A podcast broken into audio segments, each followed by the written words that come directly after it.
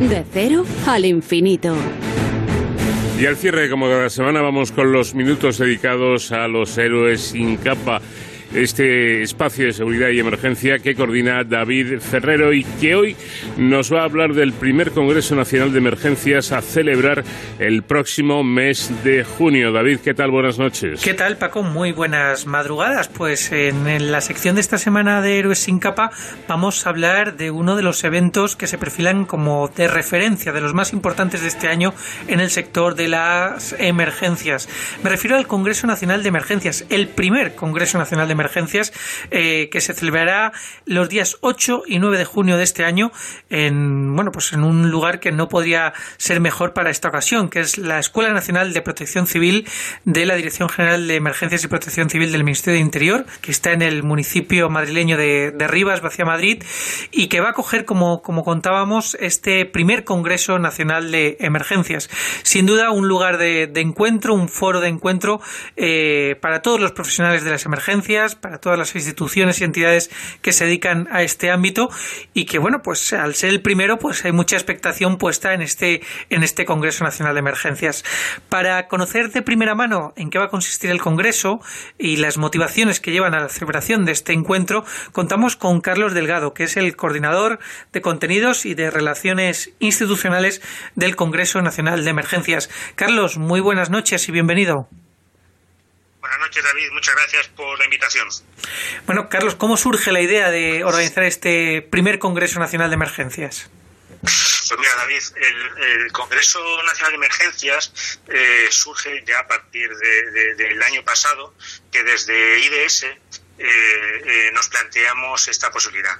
IDS es una empresa en la que está especializada en eventos profesionales, sobre todo destinados a, defensa y seguridad principalmente. es habitual contar en nuestros eventos con, con miembros de Fuerzas Armadas, con Policía Nacional, con Guardia Civil, policías autonómicas y en este sentido eh, estuvimos viendo que nuestros eventos más destinados a seguridad sobre todo, eh, iba, iba calando, iba, iba ganando en importancia todo lo referente a emergencias y, a toda la parte del sector civil eh, que va encaminada a ello.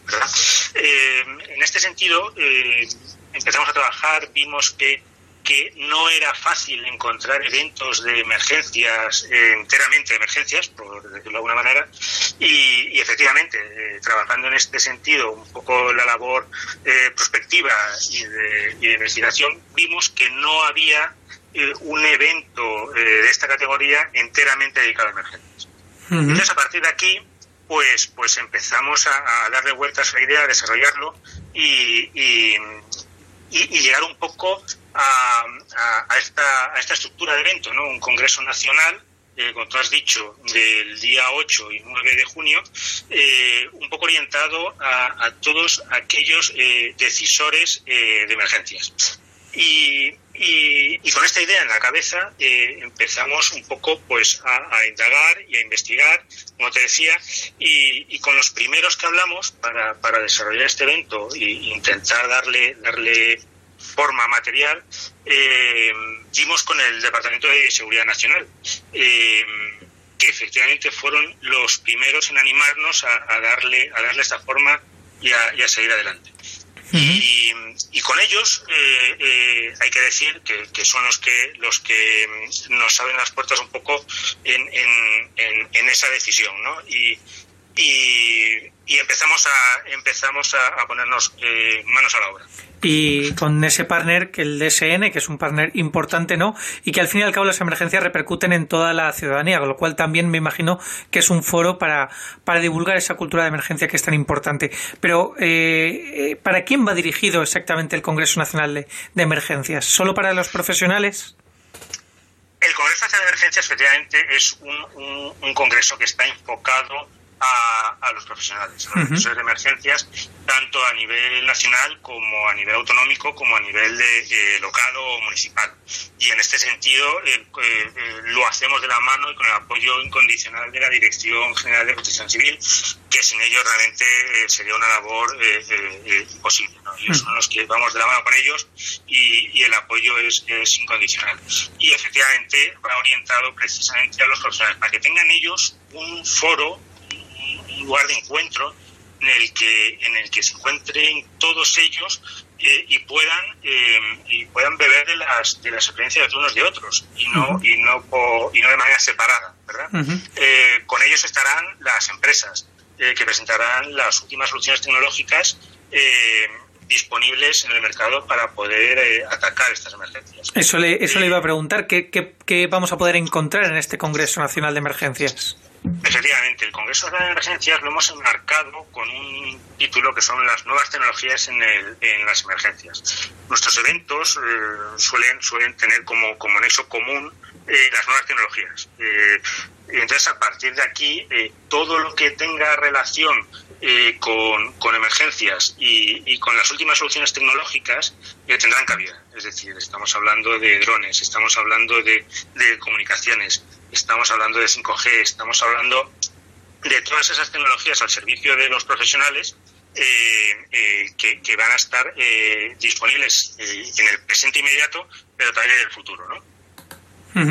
Eh, hay también un, panel ¿no? de, ponentes eh, que me imagino que están trabajando en, ello en estos momentos, pero eh, ¿nos puede anunciar qué, servicios de emergencia o qué instituciones van a tener presencia en el Congreso Nacional de Emergencias?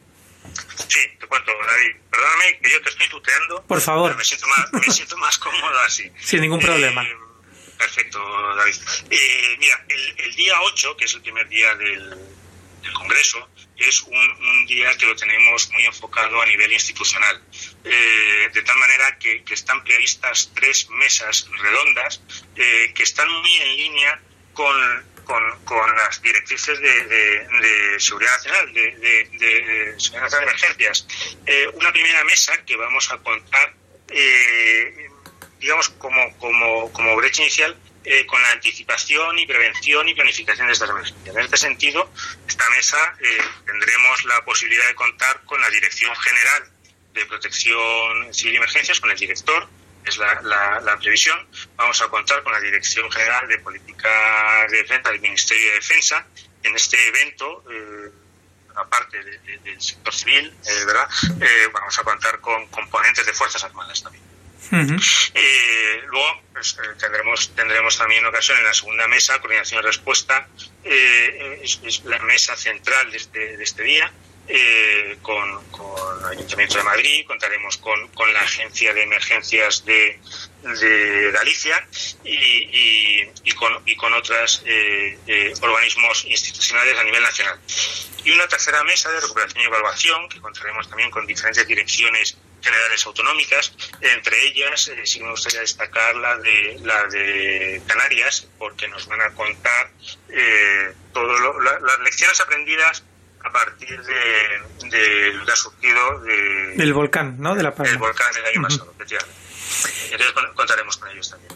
Luego, eh, tenemos un segundo día, eh, como has dicho, es el 8 y 9 de junio. En el segundo día eh, se abre unos itinerarios con el fin de homogeneizar temáticas y homogeneizar audiencias. Eh, una cosa que nos hemos dado cuenta eh, es que el mundo de las emergencias es tremendamente amplio y, casi podríamos decir infinito. O sea, hay emergencias de, todo tipo. ¿no? Este primer congreso no podíamos abarcar todo y hemos decidido concentrarlos en tres itinerarios eh, de tal manera que, homogeneizamos, como digo, audiencia y, y, temática.